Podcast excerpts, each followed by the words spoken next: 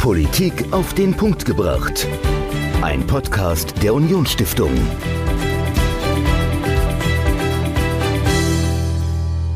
Hallo und herzlich willkommen zu Politik auf den Punkt gebracht, zu einer kleinen Bonus-Episode.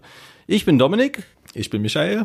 Und wir sprechen heute einmal über den Parteitag der CDU. Das ist zwar schon eine Weile her, aber Michael, du hast dir nicht nur den Parteitag in voller Länge angeguckt und angehört, sondern du hast auch mit jemandem über den Parteitag nochmal gesprochen. Genau, also bei uns im Podcast zu Gast ist Vlad Yachtschenko, der ist Rhetoriktrainer, der bietet auch Rhetorikseminare bei uns in der Stiftung an. Und mit Vlad zusammen haben wir uns die drei Reden der drei Bewerber um den Parteivorsitz angeschaut, also von Armin Laschet, von Friedrich Merz und von Norbert Röttgen und haben die analysiert. Was heißt analysiert? Also was genau habt ihr euch denn da angeguckt oder angehört?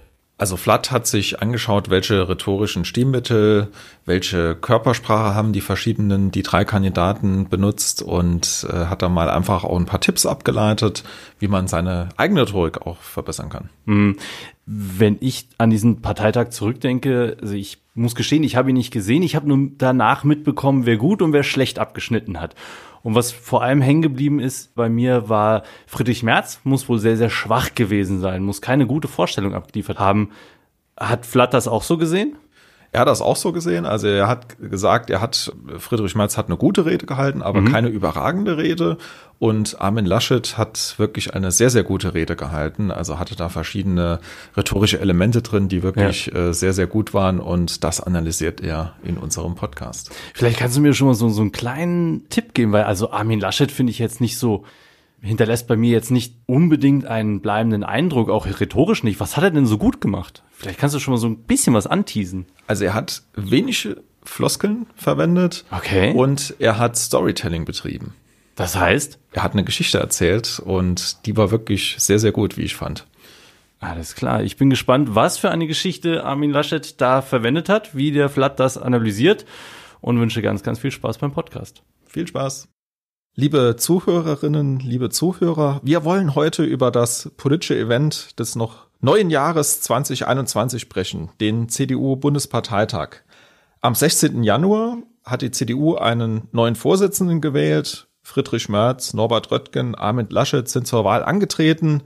Armin Laschet wurde letztendlich zum Vorsitzenden gewählt. Er hat sich in einer Stichwahl gegen Friedrich Merz durchgesetzt.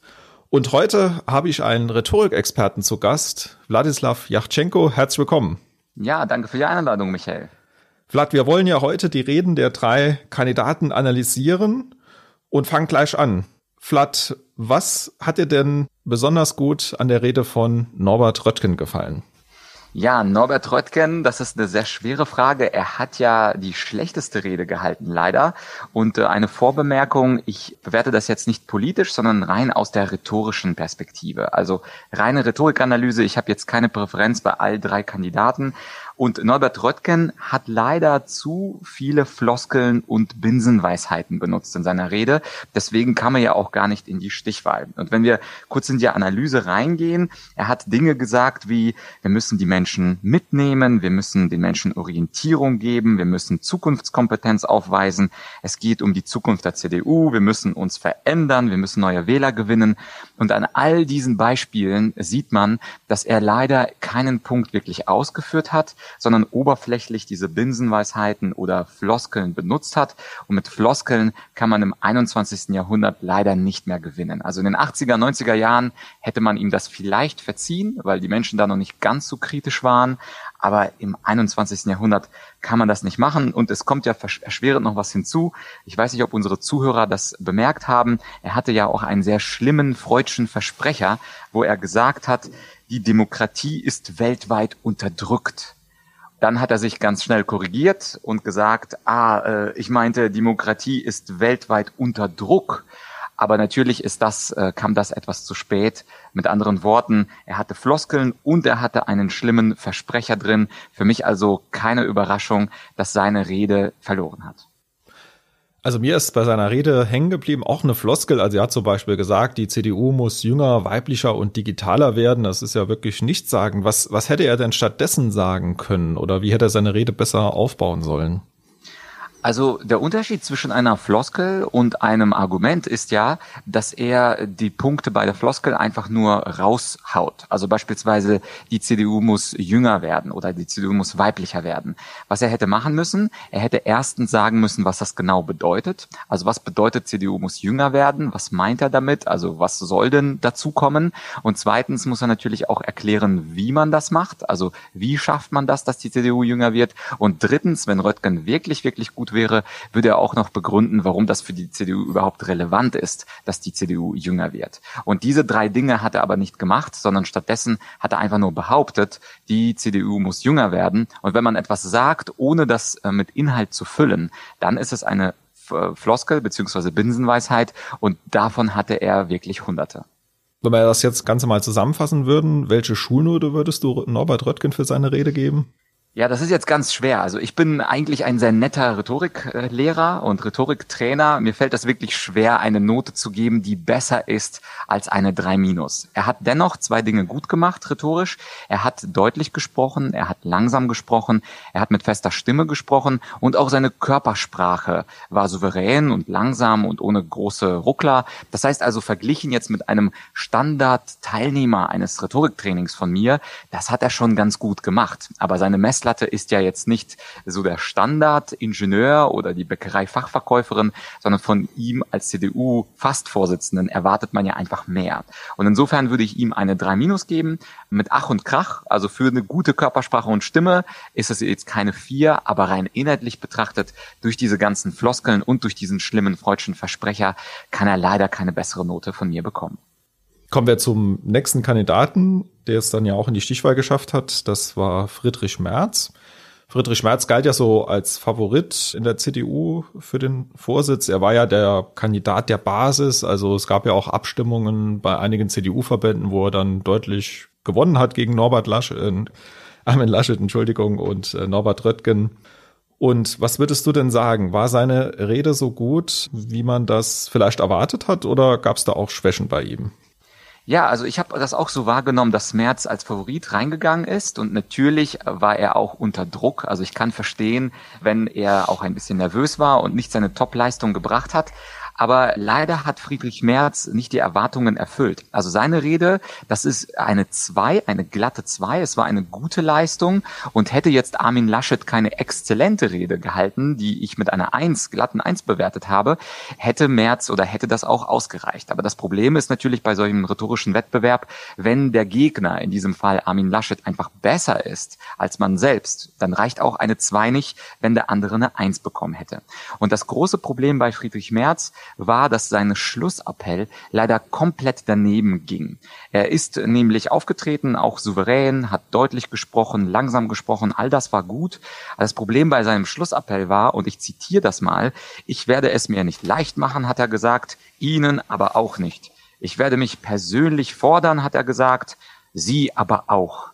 Und dieser Appell in der Corona-Zeit, also zehn Monate nachdem die Menschen schon extrem ausgelaugt und müde sind, dann nochmal zu sagen, hey, ich werde es euch nicht leicht machen, ich würde sie fordern, das ist natürlich komplett an den Emotionen des Publikums vorbeigesprochen. Die Leute wollen an dieser Stelle jetzt im Ende Januar, wo die äh, Rede war, sie wollen ja nicht gefordert werden und sie wollen es auch nicht schwer haben. Und so ein bisschen hat das äh, mich erinnert an die Rede von John F. Kennedy, wo er gesagt hat, Ask not what the country can do for you, ask what you can do for your country.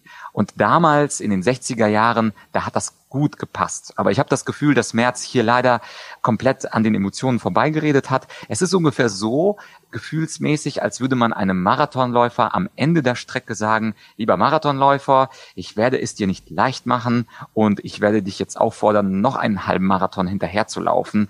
Und natürlich werde ich auch laufen, aber du sollst auch joggen und weitermachen. Und das ist natürlich für das ausgelaugte deutsche Volk am Ende von zehn Monaten und zig Lockdowns einfach die falsche Botschaft. Und in der Rhetorik schwingt die letzte Botschaft natürlich ganz besonders mit. Und deswegen kriegt er von mir da leider einen Punktabzug. Seine sonstige Rede war absolut in Ordnung, aber diese Schlussbotschaft, die war natürlich extrem daneben. Mhm. Also bei mir ist da, oder mir ist dann auch eingefallen bei diesem Schlussappell, also es ist mir auch so ein bisschen negativ in Erinnerung geblieben. dieser Satz, ich werde es mir nicht leicht machen. Also habe ich gedacht, okay, hat er jetzt vielleicht den ein oder anderen Stolperschein schon bewusst eingebaut, wenn er Vorsitzender ist und wird da vielleicht nicht so glücklich ins Amt starten. Also könnte das auch ein Aspekt sein? Ja, genau. Also allein diese Möglichkeit dieser Interpretation, die du genannt hast, die ist ja zusätzlich noch negativ. Also insofern ist das komplett daneben gegangen, aber auch er war jetzt äh, jemand, der mit ein paar Floskeln um sich geworfen hat. Er hat zum Beispiel gesagt, Corona bringt uns eine neue Realität, Corona beschleunigt äh, die Prozesse, die auch später eingesetzt hätten. Wir müssen Verantwortung für die nächste Generation übernehmen. Wir sind das Land der Ideen. Also auch da äh, hat mich das ein bisschen an Röttgen erinnert.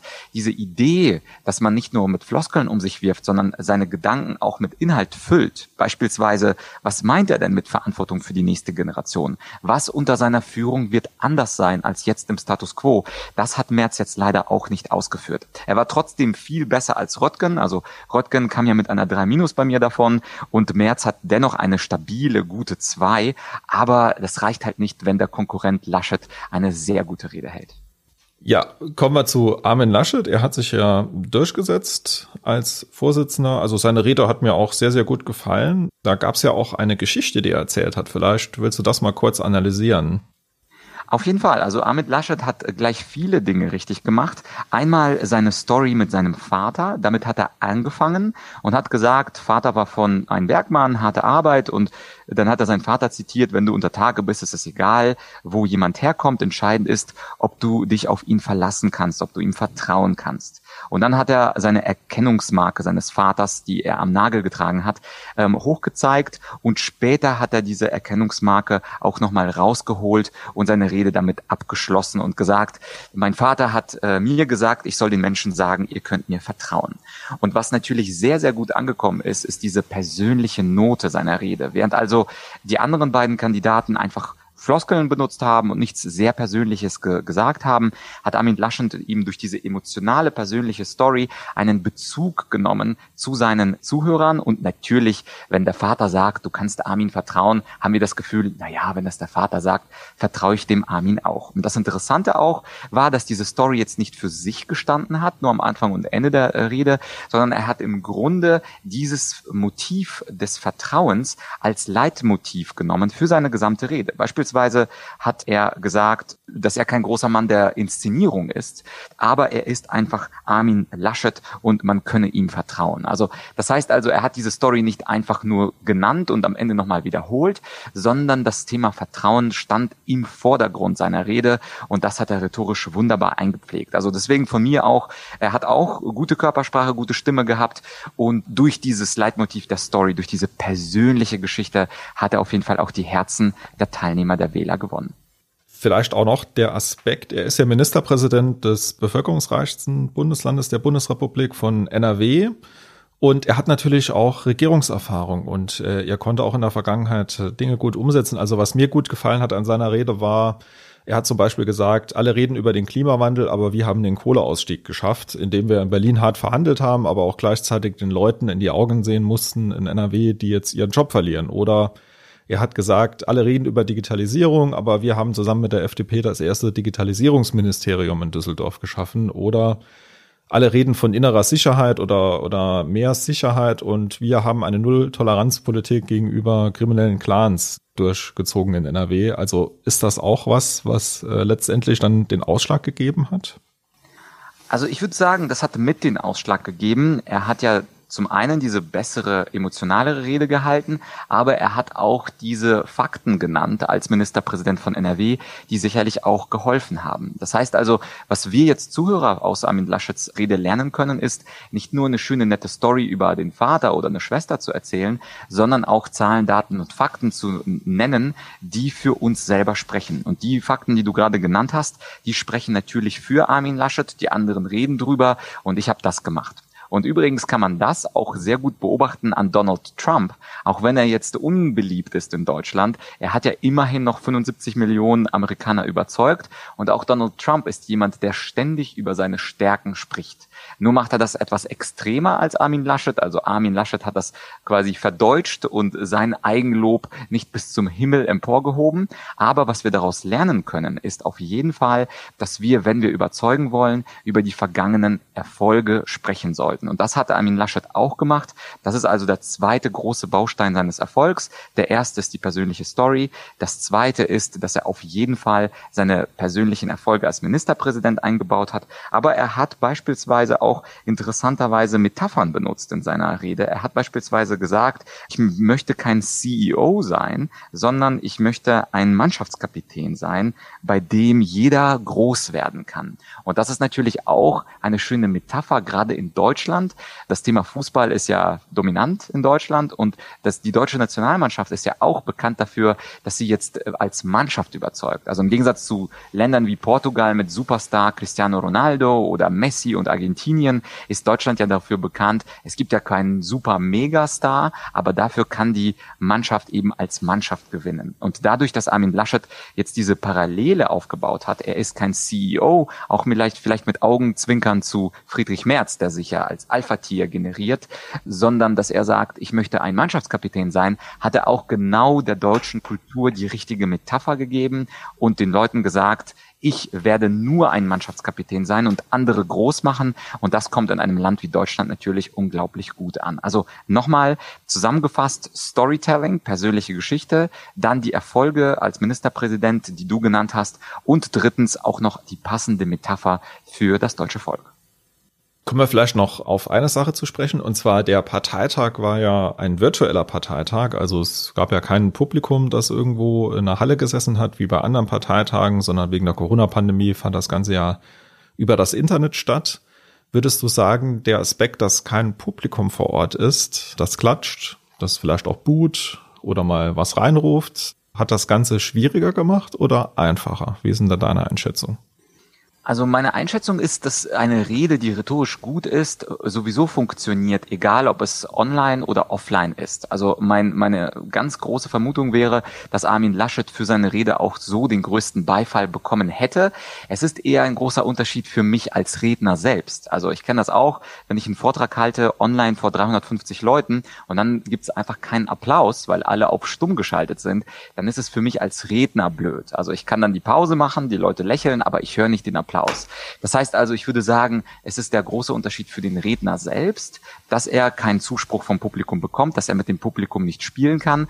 Aber für mich als Zuschauer ist es im Grunde egal, sondern wenn da diese emotionale Story auftaucht, dann ist es etwas, was mich so oder so bewogen hätte. Oder wenn eine schöne Metapher kommt. Oder wenn diese Erfahrungen als Ministerpräsident gekommen sind, dann hätte ich einfach bei Laschet lauter geklatscht vor Ort. So habe ich das einfach nur passiv genossen. Aber meine starke Empfehlung ist, oder meine starke Vermutung ist, dass auch in einem Offline-Event Armin Laschet mit Abstand die beste Rede gehalten hätte und auch gewonnen hätte. Es war nur für die Redner selbst schwierig und der eine oder andere, der selber schon mal einen Online-Vortrag gehalten hat, der weiß, wie schwierig das ist, keine Rückkopplung vom Publikum zu haben. Aber ich bleib dabei, Armin Laschets Rede ist eine glatte Eins, die Rede von Merz ist eine glatte Zwei und die Rede von Röttgen leider eine Drei minus, egal ob online online oder offline. Ja, Flat, wenn man sich jetzt für Rhetorik interessiert und sich da auch verbessern möchte oder vielleicht die Rede seines Lebens halten möchte, dann äh, haben wir bei der Union Stiftung ein ganz besonderes Angebot. Vielleicht kannst du da noch was dazu sagen.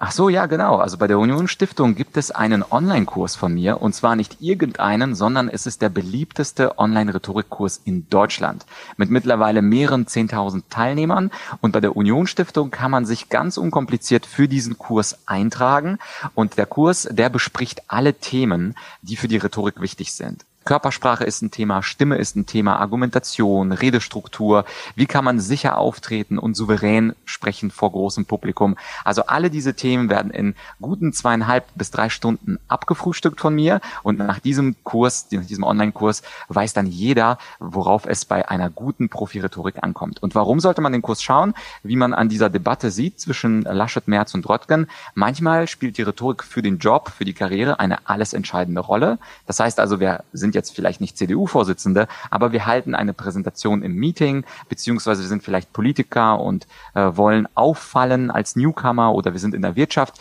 Heißt also, mit besserer Rhetorik haben wir eine bessere Karriere. Und deswegen meine Empfehlung, und der Link wird ja sicherlich auch unter dieser Podcast-Folge in der Beschreibung da sein, draufklicken, anmelden und alles Wichtige über Rhetorik erfahren. Genau, wir verlinken den Kurs auf jeden Fall hier in den Show Notes und Vlad, du bist ja auch jemand, der einen Podcast herausgibt. Und da lernt man, glaube ich, was über Rhetorik. Auf jeden Fall. Also wenn da die Analyse euch gefallen hat, dann gerne auch meinen kostenlosen Podcast abonnieren. Der ist nicht ganz so gut wie der Podcast Politik auf den Punkt gebracht, aber ich gebe mir Mühe und äh, den kann man gerne auf iTunes, Spotify und so weiter abonnieren. Da geht es mehr um Rhetorikthemen und Überzeugungsthemen und in Politik auf den Punkt gebracht geht es ja eher um Politikthemen. Und wenn dich beides interessiert, dann einfach beide Podcasts abonnieren. Es ist kostenlos, es ist super bequem zu mitnehmen. Ich höre Podcasts auch super gerne beim Joggen, beim Spazieren spazieren gehen oder wo auch immer. Das heißt also äh, einfach mal abonnieren, draufgehen. Und ich habe gehört, Michael, dass auch bei euch sehr gute Gäste in Planung sind. Kannst du da schon was verraten? Ja, also Politik auf den Punkt gebracht. Das ist jetzt hier die Sonderfolge. Normalerweise gibt's ja jeden Sonntag eine neue Folge. Und wir reden demnächst mit Ben Bradshaw. Ben Bradshaw ist Abgeordneter im britischen Unterhaus und er erzählt uns was über den Brexit. Also aus London praktisch in die Welt über unseren Podcast. Also wir haben da immer wieder spannende Gäste, die bei uns auftreten und der nächste ist Ben Bradshaw. Also hört gerne mal rein, abonniert unseren Podcast.